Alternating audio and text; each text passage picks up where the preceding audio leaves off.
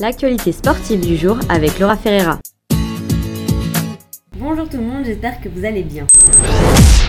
Nous allons commencer avec une victoire des Alouettes de Montréal, une victoire qui étonne les amateurs de football américain. Ils semblaient être perdants dans cette saison, mais le match d'hier soir nous a montré le contraire. Les Alouettes remportent leur match 20 à 17 contre les Blue Bombers. Cette victoire nous prouve que tout peut changer au cours d'une saison dans le sport. Du côté de l'Omnium Bank National, la grande joueuse de tennis canadienne Bianca Andreescu a perdu son tournoi à Toronto face à son adversaire Kim Wen Cheng. Elle signe la fin de la compétition, cette grande joueuse passe de la première place à la 53e place du classement les athlètes canadiens prennent le départ pour les championnats du monde. Du côté du paracyclisme, Nathan Clément de Colombie-Britannique a remporté la médaille d'argent. Et chez les Gauthier, originaire de Toronto, remporte le bronze. Les Canadiennes Brandy Wilkerson et Sophie Bukovic ont quant à elles remporté deux matchs lors de la première journée de l'étape de volleyball de plage.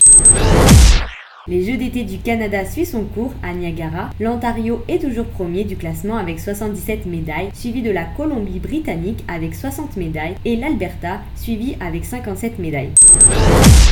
On se retrouve lundi pour un nouveau point sur l'actualité sportive avec Laura Ferreira.